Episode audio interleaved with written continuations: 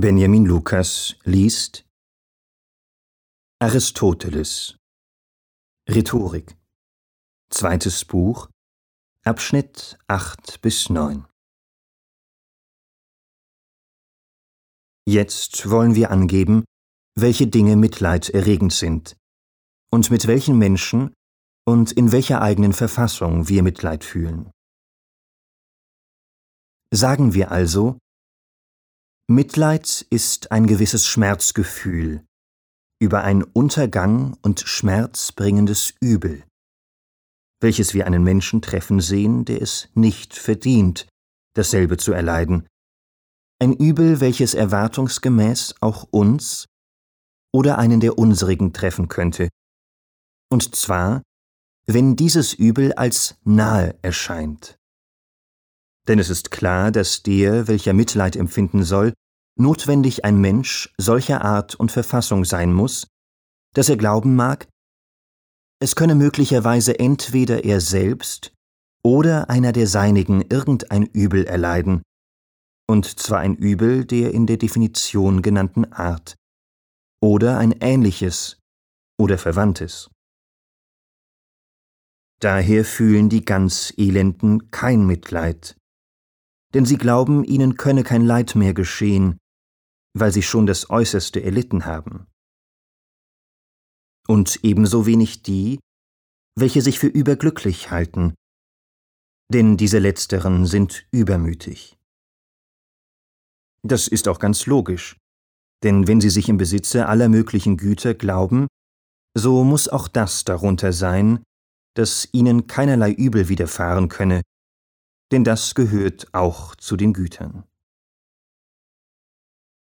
Menschen von der Art und Verfassung, dass sie glauben, es könne sie möglicherweise ein Übel treffen, sind diejenigen, die schon früher Unglück erlitten haben und davongekommen sind, ferner ältere Personen, sowohl wegen ihrer Einsicht als wegen ihrer Erfahrung, ferner die Schwachen und in noch höherem Grade die sehr Feigherzigen, ferner die Unterrichteten, weil sie zu berechnen und zu kombinieren verstehen.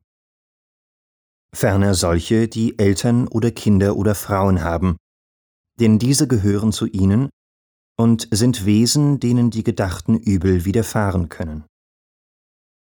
Ferner die, welche weder in einem männlichen Affekte sind, wie im Zorn oder in zuversichtlichem Mute, denn diese Affekte berechnen nicht, was kommen kann, noch in einer übermütigen Verfassung. Denn auch der Übermütige zieht es nicht in den Kreis seiner Berechnung, dass ihm etwas widerfahren könne, sondern die, welche zwischen diesen in der Mitte stehen. Auch wer in großer Angst ist, fühlt nicht Mitleid, denn die von einem Schreckensschlage getroffenen empfinden darum kein Mitleid, weil sie völlig an ihren eigenen Affekt hingegeben sind. Ferner gehört zu Mitleid fühlen, dass man an sittliche Güte bei Menschen glaubt. Denn wer keinen für gut hält, wird alle des Unglücks wert achten. Und überhaupt also, dass man sich in der Lage befindet, sich zu erinnern, dass dergleichen uns selbst oder einen der unseren schon einmal betroffen habe, oder die Aussicht zu haben, dass uns selbst oder einem der unsrigen dergleichen begegnen könne. So viel von den Umständen und der Verfassung, in welcher man Mitleid empfindet. Die Dinge, über welche man Mitleid empfindet, ergeben sich aus der Definition des Mitleids.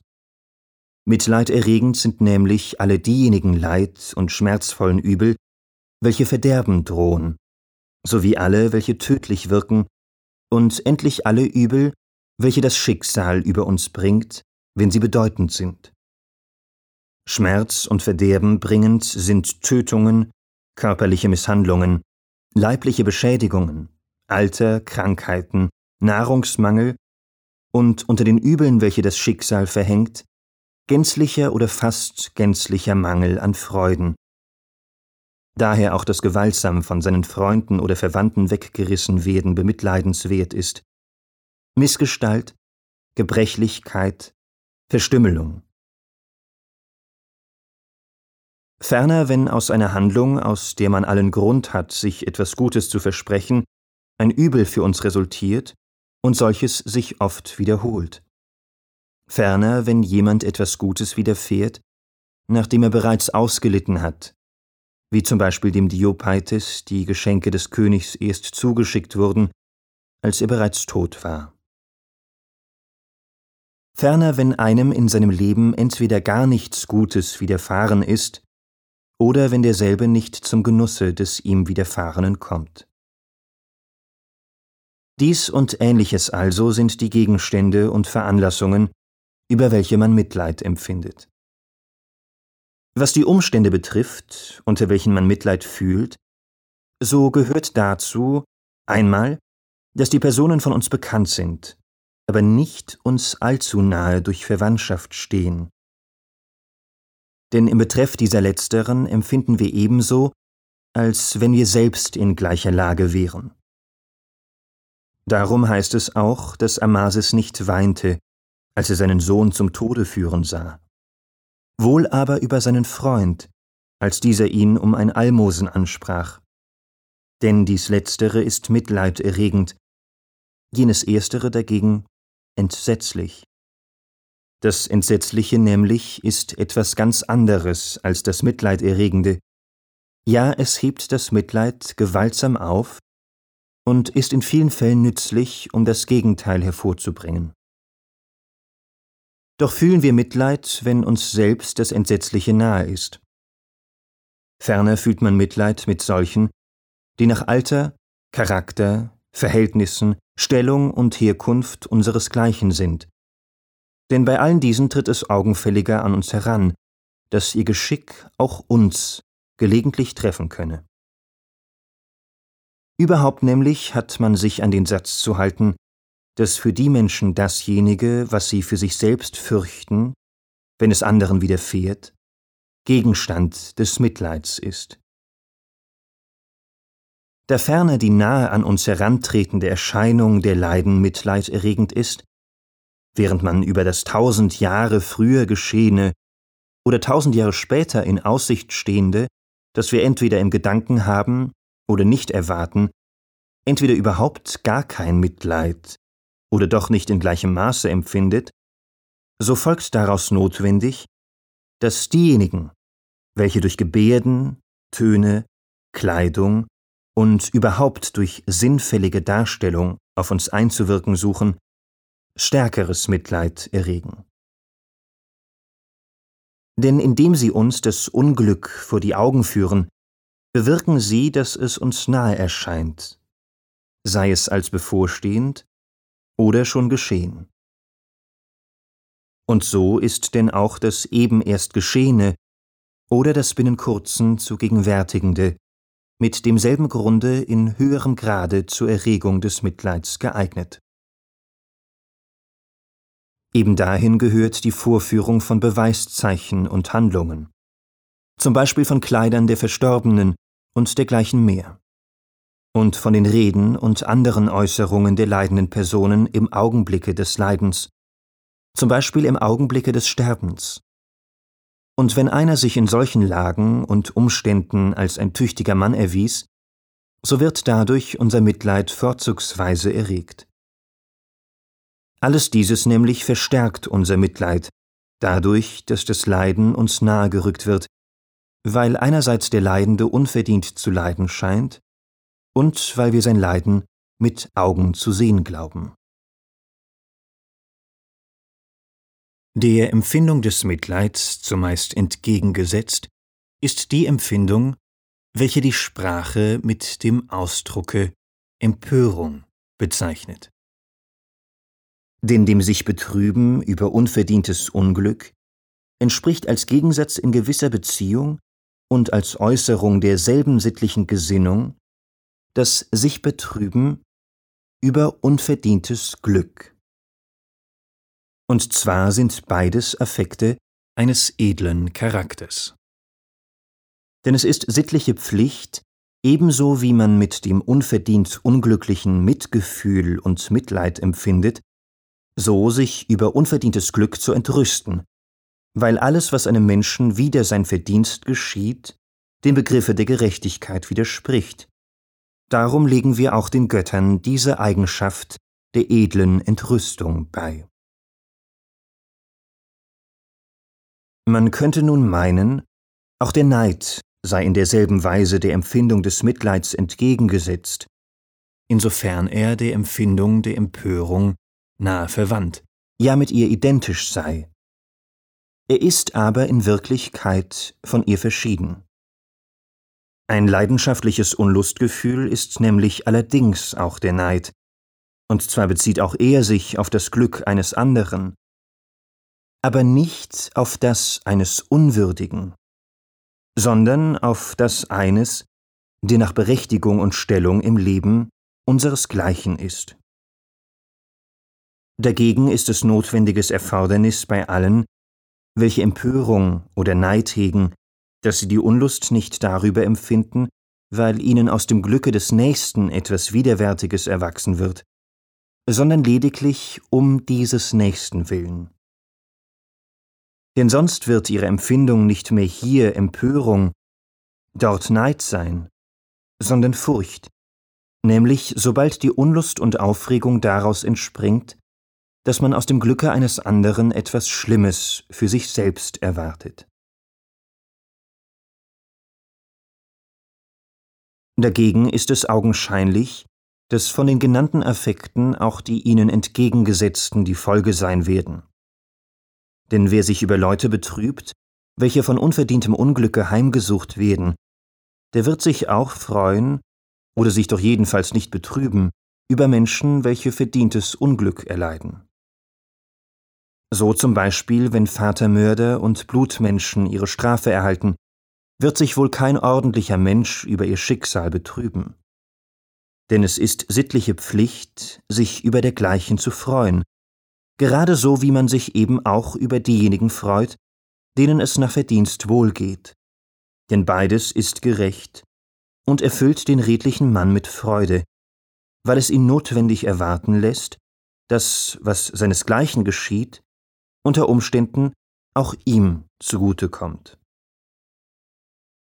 Und zwar gehen alle diese Empfindungen aus demselben sittlichen Charakter hervor, wie die entgegengesetzten aus dem entgegengesetzten entspringen. Denn der Neidische ist ebenso zugleich auch schadenfroh. Wer sich nämlich über etwas betrübt, was einem anderen zuteil wird, und was derselbe besitzt, der muss sich notwendig über die Entziehung und über die Vernichtung dieses Gutes freuen. Deshalb sind diese Affekte samt und sonders geeignet, das Mitleid nicht aufkommen zu lassen, während sie doch aus den angeführten Gründen untereinander verschieden sind, so dass man sie alle insgesamt ohne Unterschied benutzen kann, um den Dingen ihre mitleiderregende Kraft zu nehmen. Sprechen wir also zunächst von der Empörung und beantworten wir die Fragen, gegen welche Personen, über welche Dinge und in welcher eigenen Verfassung empfindet man sie? Und handeln wir dann von den übrigen. Die Sache ist nun eigentlich schon aus dem oben Gesagten klar. Denn ist das sich indigniert fühlen ein sich kränken über einen Menschen, der in unseren Augen unverdientes Glück genießt, so ist zunächst offenbar, dass es nicht möglich ist, über alle Güter, die einer besitzt, ohne Unterschied jenes Gefühl der Indignation zu empfinden. Denn man wird gegen einen anderen diese Missempfindung nicht hegen, wenn derselbe etwa tapfer und gerecht ist, oder wenn es demselben gelingt, Tugend zu gewinnen, so wenig wie durch das Gegenteil davon Mitleid erregt wird. Sondern man fühlt dieselbe über Reichtum, Macht und über alle Dinge dieser Art, deren mit einem Worte nur die guten und die im Besitze der angeborenen Güter, wie der edlen Geburt, der Schönheit und so weiter befindlichen würdig sind. Da aber bekanntlich das Altbegründete in den Augen der Menschen dem von Natur gegebenen nahe kommt, so folgt daraus notwendig, dass man, wenn Menschen ein und dasselbe Gut besitzen, über diejenigen in höherem Grade empört ist, welche erst jüngst sich im Besitze desselben und dadurch in glücklichen Umständen befinden. So kränkt uns in höherem Grade neu erlangter Reichtum als alter und durch Geschlechter hindurch vererbter.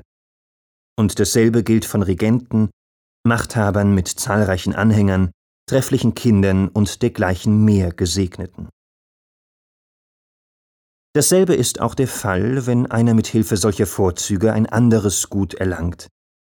Denn auch da beleidigen uns die Neureichen, wenn sie durch ihren Reichtum zum Regiment gelangen, mehr als die Altreichen. Ähnlich ist es auch in den anderen Fällen. Der Grund aber davon ist, weil nach der Meinung der Menschen die einen das ihnen zukommende zu besitzen scheinen, die anderen aber nicht. Denn in der Meinung der Menschen gilt das, was von jeher so war, als das Richtige. Und darum also haben in ihren Augen die anderen etwas, was ihnen nicht eignet. Ferner, da nicht jedes Gut jedem Beliebigen angemessen ist, sondern eine gewisse Analogie und der Begriff des Angemessenen mit in Betracht kommt wie zum Beispiel eine schöne Waffenrüstung nicht dem Gerechten zukommt, sondern dem Tapfern, und vornehme Heiratverbindungen nicht reichen Emporkömmlingen, sondern Männern von altem Adel. So erregt auch der Fall Empörung, wenn ein sonst tüchtiger Mann in den Besitz eines ihm nicht zupassenden Gutes gelangt. Desgleichen, wenn der Geringere dem Besseren den Rang streitig macht, zumal wenn es in demselben geschieht, worin sie eben ungleich sind. Daher heißt es auch, nur mit dem Ajax mied er den Kampf, mit Telamons Sohne, denn Zeus zürnte ihm stets, wenn den besseren Mann er bekämpfte. Oder wenn dies nicht der Fall ist, auch dann, wenn der in jenem Betrachte geringere dem Besseren den Rang bestreitet, zum Beispiel der Musiker dem Gerechten. Denn die Gerechtigkeit ist etwas Besseres als die Musik. Hiermit wären denn die Fragen, über welche Menschen und aus welchen Ursachen man Empörung empfindet, hinreichend beantwortet, denn die Fälle sind die erwähnten und ähnliche. Was aber die Umstände und die Verfassung betrifft, in welche die Menschen zur Empörung geneigt sind, so ist dies dann der Fall, wenn sie selber der höchsten Güter würdig sind und dieselben auch besitzen.